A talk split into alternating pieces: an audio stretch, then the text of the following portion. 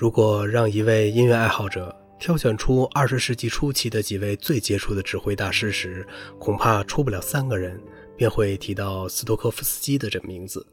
为什么这个名字如此响亮而富有魅力呢？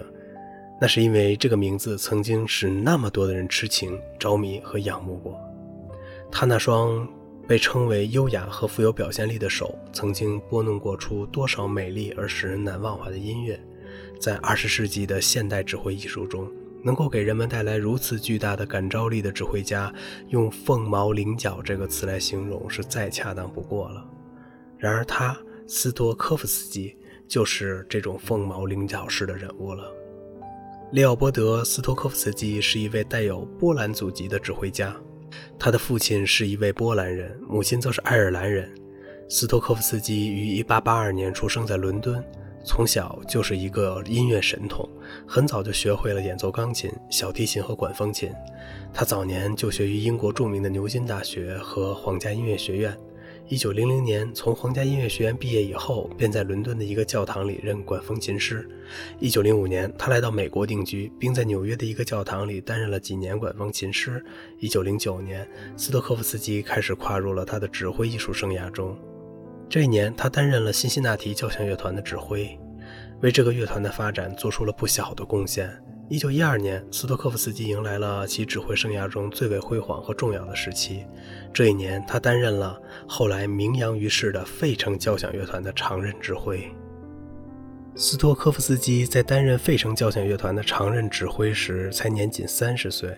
当时的费城交响乐团还很不出名，水平也只是居于中流罢了。但当托斯科夫斯基上任以后呢，情况发生了根本性的变化。他在自己在位的这二十四年当中，以人们无可非议的天才能力和效果非凡的训练方法，将这个历史悠久的大乐团的水平一下子提到了一个前所未有的高度。费城交响乐团因此而得福，很快便跨入了全美五大交响乐团的行列之中。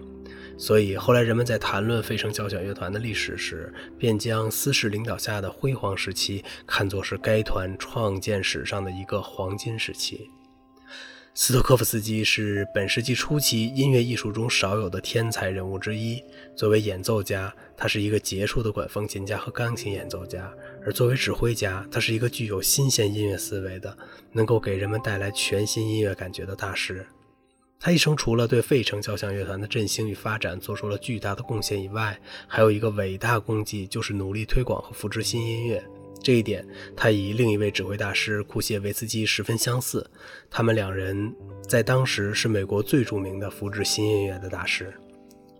那么，斯托科夫斯基在这方面有了哪些突出的成就呢？从他在美国的几十年里所从事的漫长艺术生涯中，到处都能够看到这方面的成绩。比如，他曾是美国当时举行现代音乐演奏会最多的指挥家之一。就是在一些一般性的音乐会中，他也经常有意地加入一些新作品来请听众欣赏。这些新作品往往因为手法激进、风格怪诞而很难被听众接受，但他们之中又确实不乏优秀而富有创造性的作品。这时，斯托科夫斯基便利用他那精湛而巧妙的艺术手法，以及自己在听众中所树立起的崇高威望，大胆而果断地向听众介绍和推广这些有价值的新作品。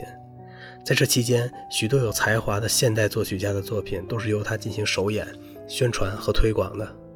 例如，以后被人们公认为二十世纪音乐杰作的艾弗斯的第四交响曲、勋伯格的钢琴协奏曲。《古乐之歌》等作品都是由斯托科夫斯基指挥首演的，而他向美国首次介绍的现代作品就更多了，其中有勋伯格的乐队变奏曲和科布兰的小交响曲等等。鉴于他对美国现代音乐艺术的发展所做出的特殊贡献，人们便将他称为美国音乐舞台上的拓荒者。斯托科夫斯基在美国除了担任过二十四年的费城交响乐团的常任指挥以外，还于1939年创建了全美青年管弦乐团。这个举动实际上是他在脑中酝酿已久的计划。早在他担任费城交响乐团的指挥时，他便有了这一想法，计划有朝一日能够亲自培养和训练一批全美最有才华的年轻人，使他们能够成为美国音乐界的出色接班人。他的这个幻想终于在他卸去费城交响乐团常任指挥的重担以后实现了。当时他不辞辛苦，横跨美国，亲自严格筛选了一百名二十岁以下的青年音乐家，组成了上面所提到的全美青年管弦乐团，并且亲自担任了三年这个乐团的指挥。除此之外，斯托科夫斯基还在1941年到1944年担任了美国广播公司交响乐团的首席客座指挥。1945年，他又着手创建了纽约市立交响乐团，同时担任了该团的指挥。1946年到1950年，他又将纽约爱乐乐团首席客座指挥的席位拿到了手中。1955年到1961年，他又担任了六年休斯顿交响乐团的常任指挥。1962年回到纽约以后，他又亲手创立了全美交响乐团，并担任了该团的指挥。到了1972年，90岁高龄的他又来到了伦敦，在这里指挥伦敦交响乐团，举行了一系列出色的音乐会。托斯科夫斯基的确是一位不知疲倦的指挥大师，人们从以上令人眼花缭乱的经历中就已经有了这方面的深刻印象。但这一切还远不是他的全部经历，他还亲自拍摄过若干部电影，在这些电影中，他不但指挥乐队演奏，而且还在其中扮演角色。他曾参加过1937年伟大的广播、丹凤朝阳和乐府千秋等多部电影。他的多才多艺的杰出才能，使熟悉他的人们都表示出了无与伦比的钦佩和崇敬。托斯科夫斯基是一位不拘一格、勇于创新的指挥家，这一点他的艺术经历的许多方面都有所体现。例如，当今世界上流行和公认的管弦乐队在舞台上的布局和乐器配置法，就是由他经过多年的实践而创立的。而对于乐队中弦乐器的换弓和木管乐器的换气，他都有着与众不同的见解和要求。在他看来，弦乐器在某种情况下没有必要统一功法，而木管乐器也应该允许自由换气。这样的好处是能够避免在演奏中出现音乐中断的痕迹，并且能够很好的发挥每一个演奏员的个性。他的这些看法在当时的指挥界中是有着广泛的争议的。然而他本人却我行我素，始终坚持着自己的实验。这不能不说是一种大胆的艺术开拓精神。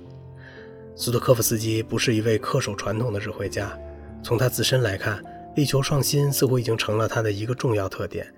这一点，无论是从他指挥作品时的风格特点上来看，还是从他热衷于推出新作品的积极性上，以及前面所提到的大胆实验方面来看，都有着十分明显的体现。然而，他在对音乐作品的理解和演示上，却有着十分细腻、精湛和准确的特点。他对。作品风格的把握很有特色，既有自己的新颖见解，又不失其原有的本色。他指挥作品的曲目十分广泛，无论是古典主义、浪漫主义还是现代主义的作品，他都大量涉猎，并且通过电影和广播等手段，将这些历代音乐大师的优秀作品介绍给了人们。托斯科夫斯基的指挥风格很奇特，他并不像其他指挥那样用指挥棒指挥，而是仅仅用他那双充满音乐魅力的手来指挥。据说他用手来指挥，是因为在一次激烈的排练时不慎将指挥棒弄断了，于是他便抛弃掉了指挥棒，用富有表情的双手来指挥乐队了。令人惊讶的是，这样不但没有出现什么问题，反而却得到了一种非常理想的效果。从那以后，托斯科夫斯基就再也不用指挥棒来指挥了。说到他的手，很多人大概都知道，那简直是一双带有魔力的手。在指挥乐队演奏时，这双手从手腕、手掌到手指尖，无不充满着强烈而丰富的音乐性。随着这双手的各种不同的手势，音乐的渐强和渐弱、连奏和断奏、抒情性和戏剧性都极其自然地流动了出来。因此，有人曾经感慨地说道：“我们仅从这双不平凡的手上，就能够得到一种赏心悦目的艺术享受。”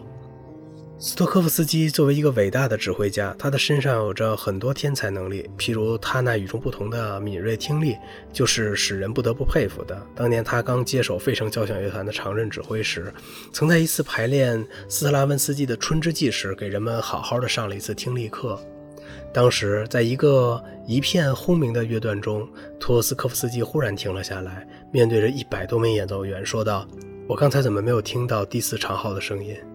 他是对的，因为乐谱管理员忘记了将第四长号的分谱放在了谱架上。刚才第四长号演奏员是和第三长号演奏员一起吹奏的第三长号分谱，所以在演奏中就少了一个声部。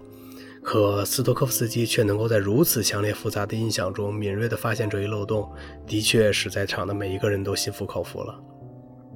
斯托科夫斯基不仅为成年人开办各种音乐会，而且他还是一位热衷于在儿童中普及音乐的指挥大师。他在美国曾经坚持多年，为十二岁以下的儿童举行定期音乐会，为他们演奏各种有趣的音乐。为了使孩子们对音乐发生兴趣，他想了许多的办法来吸引小听众。比如，他在为孩子们指挥演奏圣桑的动物狂欢节时，就把一头活泼可爱的小象带上了舞台；而在指挥演奏普罗科菲耶夫的《彼得与狼》时，他又把一条大狗带到台上充当狼。托斯科夫斯基是二十世纪早期誉满全球的指挥大师，他不仅在艺术上精湛，而且形象异常，魁梧英俊。为人也是平易谦和，因此人们都非常的喜爱他，特别是妇女们，